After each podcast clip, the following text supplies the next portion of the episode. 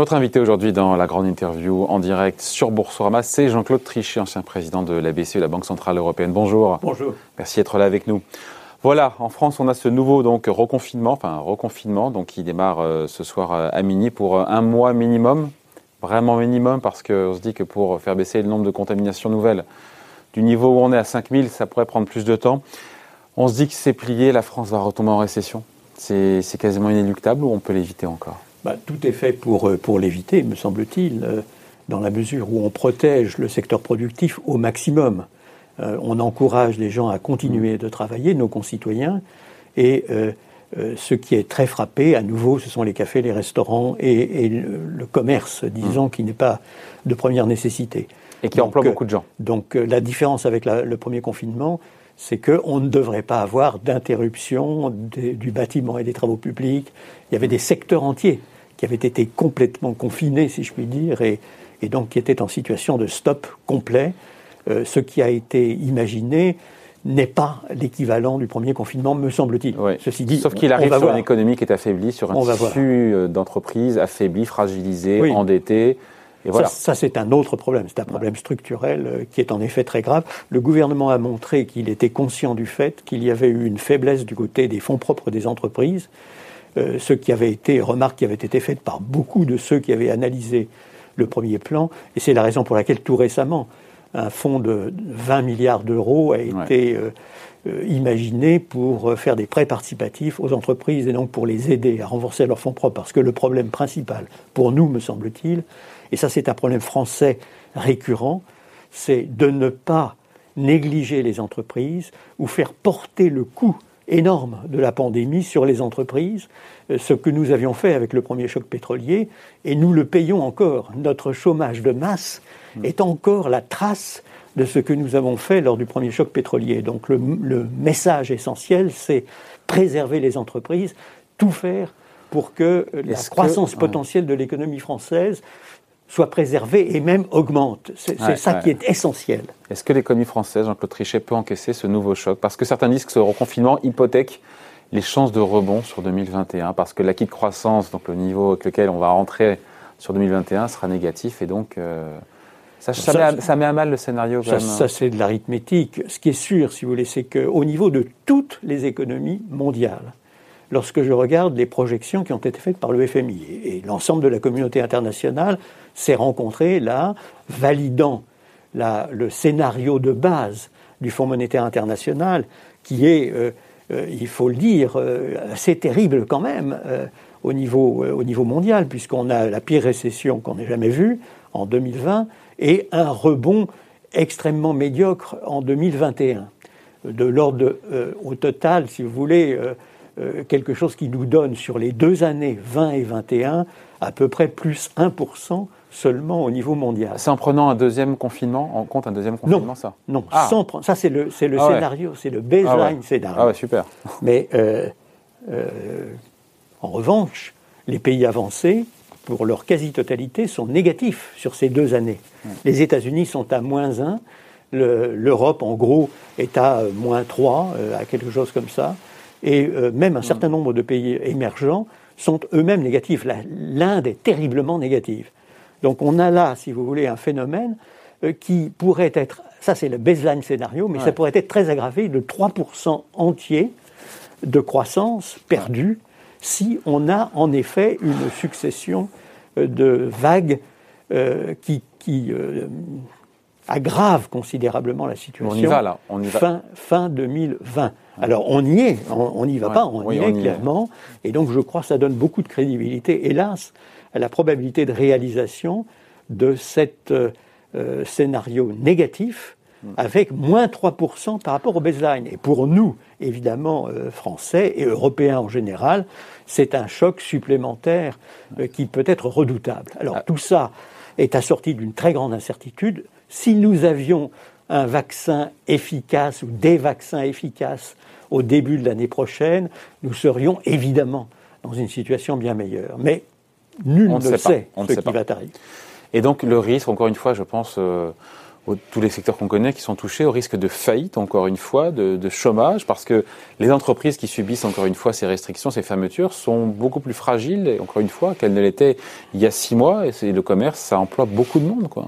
Oui, pour, euh, encore une fois, les secteurs qui dépendent des gens, de la présence physique des gens, et c'est vrai des commerces en général, c'est vrai des restaurants, euh, d'hôtellerie, du tourisme, de la culture. Mm. Tout ça, effectivement, pour eux, c'est tragique.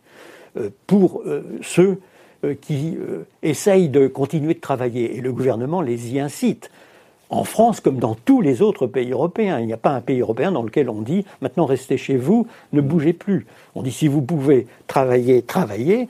Et euh, naturellement, au lieu que ce soit simplement trois jours sur cinq de télétravail mmh. ou deux jours sur cinq de télétravail, c'est cinq jours sur cinq si c'est possible. Mais on essaye de préserver au maximum le secteur productif. Et on a évidemment raison, parce qu'il faut bien voir. Quelqu'un paiera évidemment les moins 8%, moins 9% de croissance que l'on aura cette année. D'ailleurs, il faudra bien payer. On a souvent entendu que certains experts nous disent Ah, mais euh, en France ou même ailleurs, notamment en France, on n'a pas les moyens de surpayer un, confinement. Euh, bah, preuve que si. Et, et, là, on se dit merci la BCE. Merci à la BCE qui est quand même là pour financer. Encore une fois, j'espère bien que les décisions prises par le gouvernement ne se traduiront pas par le résultat vraiment, en effet, très très récessif qu'on a eu dans le premier confinement. On est dans un système différent d'approche du secteur productif. Donc il ne faut pas, à mon avis, confondre les deux. Et euh, au total, si vous voulez, ce, que, ce à quoi je m'attends, effectivement, c'est qu'on continue d'avoir un problème magistral pour une partie de l'économie, pour certains secteurs de l'économie. Heureusement pas les secteurs totalement hmm. dominants dans notre économie. Geoffroy Bézieux, le patron des patrons, patron oui. parle de 50 à 75 milliards d'euros de perdus sur ce nouveau confinement. Enfin, on est quand même, c'est pas l'épaisseur du trait. Là, hein. son, son, rôle est d'essayer de, montrer à quel point, euh, en effet, le secteur productif souffre. Mais encore une fois, il me semble qu'il faut faire le départ entre ceux qui sont frappés et ceux qu'on essaye de protéger au maximum. Au total, euh, c'est dans le monde entier que l'on observe exactement la même chose. Il faut bien être conscient. Dans le monde entier, les secteurs qui dépendent des gens eux-mêmes, de leur, euh, de leur présence physique, sont très touchés. Ceux qui euh, sont des spécialistes de digitalisation sont dans une situation plus florissante que jamais. Hein. Vous, vous, avez une dichotomie qui s'exerce en ce moment sur l'ensemble des économies des pays avancés qui est très impressionnante. C'est un des phénomènes majeur, si vous voulez. Il y a plusieurs phénomènes de ce genre. La pandémie accélère des tendances sous-jacentes profondes. Elle accélère formidablement la digitalisation, elle accélère formidablement la transition verte, c'est général dans tous les pays avancés, avec peut-être une anomalie aux États-Unis. Elle accélère la reconnaissance que les inégalités au sein des sociétés et entre entre nations est également un problème absolument majeur. Il y a une accélération de cette prise de conscience, une accélération de la prise de conscience de la réalité, disons, du développement chinois. La Chine, c'est fascinant. Alors que sur deux ans, les pays avancés sont négatifs, la Chine est positive de 10% sur ces deux mêmes années. Et l'Inde est négative elle-même sur ces deux mêmes années. Donc on est en présence, si vous voulez, d'une confirmation éclatante de cette tendance. Alors que la pandémie est partie de chez eux. Hein. C'est quand même oui, l'ironie de l'histoire. Oui, oui, enfin, ils ont, elle est partie chez eux. Ils ont pu, euh, pour des raisons d'ailleurs à la fois culturelles et d'autoritarisme, oui. Euh, c'est un euphémisme. qui, est, qui est consubstantiel à leur société. Ils ont pu régler euh, le problème assez bien. La Chine elle-même, la, la, Chine donc, a accéléré sa croissance euh, relative dans cette période. L'Europe elle-même a connu un développement. Je voyais que vous aviez un contact intéressant sur, sur l'Europe et sur une vision peut-être un peu négative sur l'Europe en ce moment, je crois.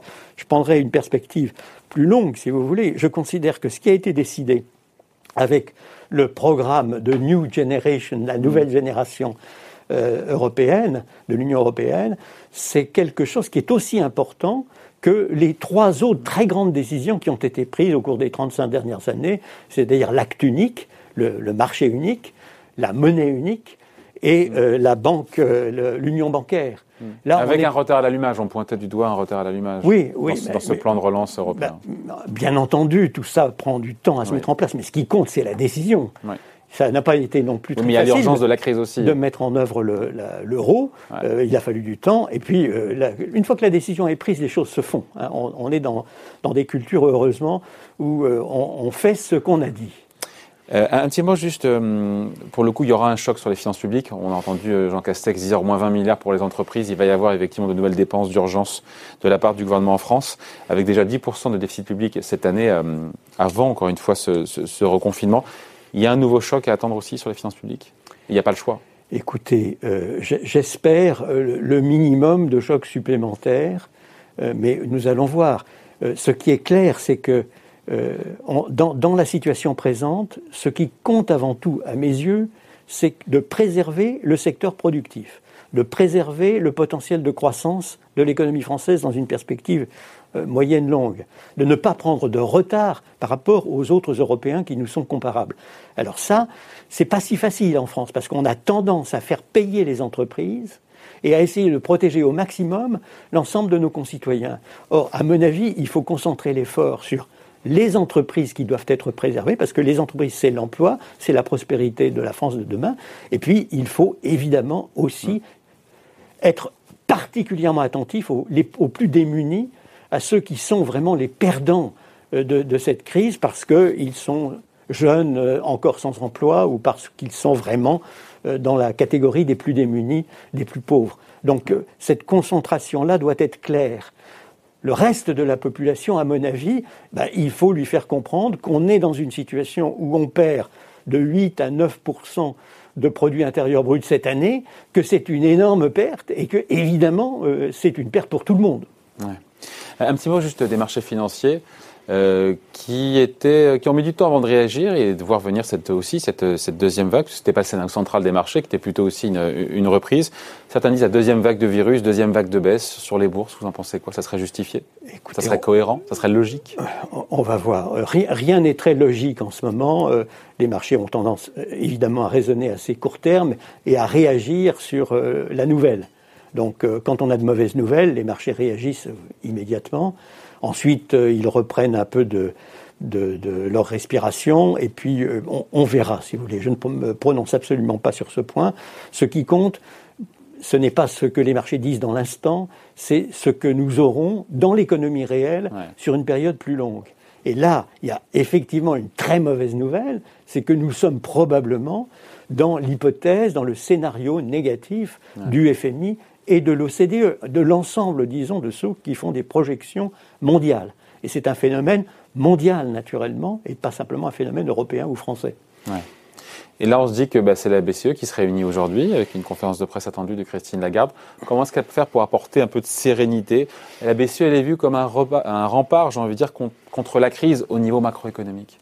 Toutes les banques centrales, dans l'ensemble des pays avancés, sont vues, à juste titre, comme des remparts. Elles sont en première ligne, disons. Quand on a une crise financière, euh, comme toutes les crises financières qu'on a eues dans le passé, elles sont en première ligne. Là, on a la pire crise qui soit arrivée depuis la Deuxième Guerre mondiale, depuis la Première Guerre mondiale. Hein, c'était potentiellement pire encore euh, que la crise de 1929 du siècle, du siècle dernier. Et donc là, toutes les banques centrales ont réagi, à mon avis, comme il fallait. Simplement, les banques centrales traitent des problèmes de liquidité, très très bien, et elles l'ont fait très très bien en empêchant, disons, le, euh, des phénomènes de, disruptifs sur les marchés qui auraient été catastrophiques. Ceci dit, elles ne traitent pas des problèmes de solvabilité. La solvabilité est gérée par les gouvernements d'un côté et par le secteur privé de l'autre, dans la hmm. mesure où, effectivement, on préserve les entreprises, Mais les gouvernements, on préserve leur fonctionnement. Les gouvernements, aujourd'hui, ils sont financés par l'argent de la BCE Non, ils ne sont pas financés par... Pas l'argent. Les émissions des la dette souveraine française qui est émise depuis le début de l'année, elle est majoritairement achetée par la Banque Centrale Européenne dans, sur le marché secondaire. Dans tous les pays avancés, les banques centrales, en effet, se sont engagées dans des acquisitions de titres négociables.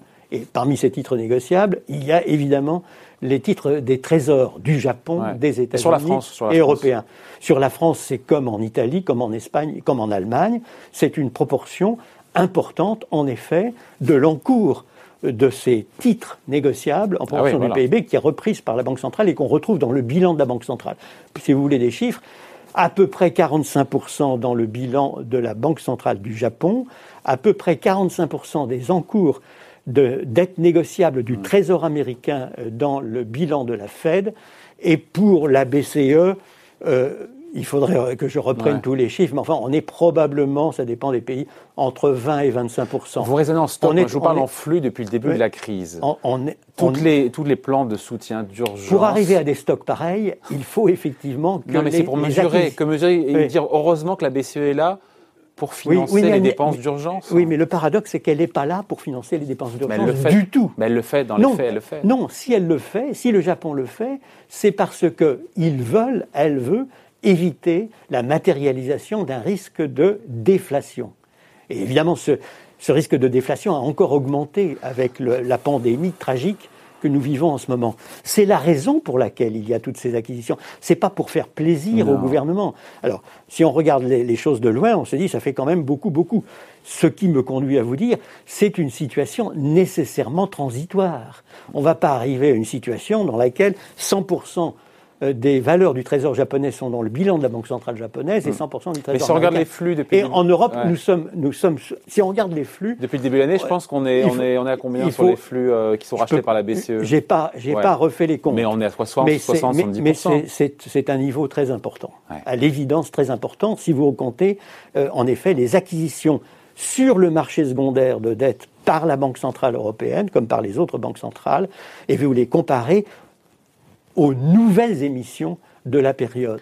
Bon. Euh, il faut que la BCE, et Christine Lagarde va parler aujourd'hui, envoie un signal fort. On sait qu'aucune mesure concrète n'est attendue aujourd'hui, mais il faut, elle, au travers de sa communication, ses mots, elle peut rassurer, apporter un peu de sérénité. Écoutez, sur le, encore une fois, euh, la Banque centrale européenne, avec Christine Lagarde, a prouvé une capacité d'action, de réaction assez considérable hein, quand on regarde ce qui est fait. Il n'y a, a, pas simplement le fameux Pandemic Programme 1350 euh, de 1350 milliards d'euros, somme absolument énorme. Il y a aussi les fameux Targeted Long-Term Refinancing Pour 1300 milliards aussi. 1300. Donc on est en présence de sommes qui sont gigantesques. il faudra en Et d'ailleurs, quand on regarde le bilan de la Banque centrale, on voit que ce sont les TLTRO qui constituent maintenant un énorme, une énorme part du bilan de la Banque centrale qui est euh, la contrepartie, disons, de ces, de ces euh, octrois de liquidité. C'est beaucoup plus important que le programme pandémique, les TLTRO. Et pourtant, on ne parle que du programme pandémique. Oui, oui. Mais, mais, mais, on a raison, parce que euh, c'est en effet quelque chose qui a été extrêmement puissant pour rasséréner. Ouais, euh, c'est intéressant parce que euh, les TLTRO, donc les financements euh, des banques à taux, à taux négatif, 1300 milliards, mais qu'est-ce que nous dit l'enquête de trimestrielle de la BCE sur les conditions de crédit aux entreprises et aux ménages? C'est que ça se durcit, ça se dégrade, et ça devrait se dégrader encore plus au quatrième trimestre. C'est pas problématique au vu de tous ces, centaines de milliards qui ont été déversés, notamment dans les banques. écoutez, comment vous l'expliquez? D'abord, la, la situation dans l'ensemble des pays européens est une situation difficile, tout le monde le sait les entreprises elles-mêmes ont augmenté, euh, en France par exemple, hein, l'augmentation de l'encours de dette des entreprises françaises sur quelques mois est de l'ordre de 157 milliards. Mon, souvenir est que c'est quelque chose de, cet ordre de grandeur. Donc c'est gigantesque. 152 milliards d'euros euh, entre mars et juin. Donc euh, sur une période extrêmement courte, qui, était, qui correspondait évidemment à la période de, confinement très grave on a une énorme augmentation. Donc il n'est pas tellement étonnant euh, qu'on puisse avoir le sentiment, que les banques puissent avoir le sentiment qu'effectivement euh, il faut faire attention, encore une fois. Mais attention, parce qu'on a par ailleurs les, les TLTRO qui sont tellement importants et qui permettent, qui facilitent tellement l'octroi de prêts à taux extrêmement bas. Hein. le refinancement, comme vous le disiez, est à taux négatif pour ces, euh, ce ciblage il n'y a pas une contradiction, justement, à long terme. Il n'y a pas une contradiction entre tout cet, argent lié au TLTRO et pour le coup un durcissement des conditions de crédit Moi, j'ai tendance à penser que euh, c'est lorsqu'on est en dehors de la sphère des LTRO que l'on voit un certain durcissement des conditions de crédit. Parce qu'avec les TLTRO, on a au contraire, en effet, en tout cas en ce qui concerne les efforts qui peuvent être faits sur les taux d'intérêt, on a à l'évidence quelque chose qui est beaucoup plus bienveillant qu'auparavant et qui est très utilisé. Je vous renvoie au bilan de la Banque centrale qui est impressionnant de ce point de hmm. vue. Est-ce que les banques commerciales doivent se préparer à une vague d'impayés parce qu'on a ce scénario de double dip, de, de nouvelles récessions qui se profilent? C'est la raison pour laquelle il faut être très attentif, en effet, aux fonds propres des entreprises. Hein. Si j'ai un message, c'est les entreprises doivent être la cible centrale. Il faut les préserver. Il faut prendre en compte leur situation réelle. Certains euh, sont dans une terrible situation, il faut en tenir compte. Ceci dit, il faut préparer l'avenir. Il ne faut pas se dire notre responsabilité est de préserver le passé parce que l'avenir sera différent du passé. C'est là aussi quelque chose qui est très très important et qui fait partie des changements de, paradigme. Il est clair qu'on va avoir des transformations très profondes dans toutes les économies. Et ce qu'il faut essayer de faire, c'est d'être préparé pour l'avenir. De ce point de vue-là, je dois dire, moi j'encouragerais le gouvernement à être aussi actif que possible dans le domaine de la recherche-développement, dans, dans, le domaine de la digitalisation. La digitalisation, comme je l'ai dit, est formidablement accéléré par ce qui se passe actuellement. Et quand j'ai comparé l'Allemagne et la France dernièrement, j'avais le sentiment que les Allemands faisaient beaucoup plus dans ce domaine que les Français, ce qui euh, devrait, devrait nous alerter. Quelles sont les armes sinon Parce qu'on attend aujourd'hui effectivement un message en termes de communication de la part de Christine Lagarde. Certains disent que euh, rien ne sera fait avant décembre et les nouvelles projections de croissance euh, de la BCE. Il n'y a pas ce risque que la BCE court un petit peu après les événements? Première question. Et deuxième question, passer d'un plan pandémique de 1350 milliards d'euros, si on rajoute 500 milliards, ça change vraiment la donne, ça change l'équation? Écoutez, euh, euh, d'abord, Christine Lagarde a, déjà dit, euh, nous avons prouvé dans le passé que nous étions capables d'agir alors même que tout le monde disait les banques centrales ne peuvent plus rien faire, mmh. elles sont à, bout de toute ressource. Donc elle, elle, a déjà dit ça. Et s'il y avait un besoin supplémentaire, personne ne peut avoir l'ombre d'un doute que la Banque centrale pourrait agir. Ceci dit, pour le moment, elle a toutes les munitions qu'il faut et qu'elle a déjà décidé. Mm. Hein, j'ai mentionné le programme pandémique et le, les, les, refinancements à long terme. Mais l'équation, l'équation est en train de changer. On passe d'un, scénario central à un bah, scénario du pire. encore une fois, c'est pas forcément nécessaire de euh, décider des mesures spectaculaires nouvelles. Ce qui est nécessaire, peut-être, c'est d'accélérer la euh, réalisation de ce qui a déjà été décidé, notamment ces ciblages de refinancement, enfin ces refinancements à long terme ciblés auxquels j'attache beaucoup d'importance parce que l'économie européenne, elle n'est pas financée par les marchés principalement, elle est financée principalement par les banques. Et là, on prend le truchement qui est le truchement de financement majeur très très majoritaire. C'est l'arme la plus Vous vous souvenez, différence États-Unis-Europe, États-Unis marché 70 à 75 de financement de l'économie. Chez nous, c'est exactement l'inverse. C'est la raison pour laquelle les banques et notamment ces refinancements privilégiés sont très importants. On finit là-dessus juste. Donc l'arme pour vous, euh, Jean-Claude Trichet, l'arme la plus efficace que la BCE peut dégainer en, dans la perspective de cette deuxième vague, c'est encore une fois, il n'y a pas d'armes privilégiées. La Banque centrale a, toute, la panoplie des armes qu'elle peut utiliser le cas échéant. Elle doit le faire avec, naturellement, euh, raison, en regardant ce qui se passe exactement.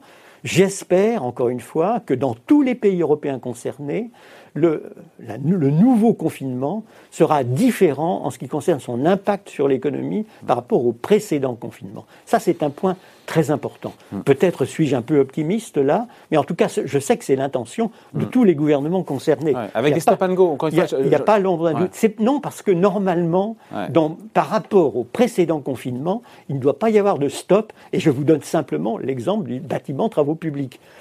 C'est quand même un élément très important de l'économie. Qui explique d'ailleurs, paraît-il, un écart, un écart de performance entre, euh, économique entre la France et l'Allemagne, vient notamment bah oui, bien sûr. du BTP. Bien sûr, bien sûr, bien sûr, bien sûr. Non, non, il y, a, là un élément important. Mais si je résume, si vous voulez, euh, la, la Banque Centrale Européenne a démontré son agilité. Et elle continuera de démontrer, à mon avis, son agilité, comme d'ailleurs les autres grandes banques centrales. Je pense évidemment surtout à la Banque centrale des États-Unis. Euh, ceci dit, l'agilité, c'est le maître mot pour l'ensemble de nos économies. Il faut qu'on soit capable de s'adapter au monde nouveau qui est là. Il est déjà là. D'ailleurs, on le voit avec cette transformation digitale qui est absolument euh, monumentale. Et donc, il faut être agile, préserver les entreprises, tout faire pour qu'on ait plus de croissance potentielle dans une perspective de moyen long terme. Et là, c'est le message principal pour l'ensemble, disons, de ceux qui prennent des décisions en, France, en Europe et dans le monde. Après, de vous à moi, euh, on a quand même pris un coup sur la tête psychologiquement, ce qui nous arrive là. Personne ne pensait que cette seconde vague arriverait aussi vite, de manière aussi violente. C'est évident.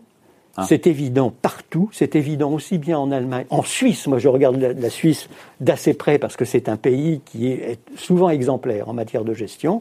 Clairement, ils ont la même surprise que, que les Espagnols, que les Français, que les Belges, que les Néerlandais. Donc on voit le même phénomène partout en Europe.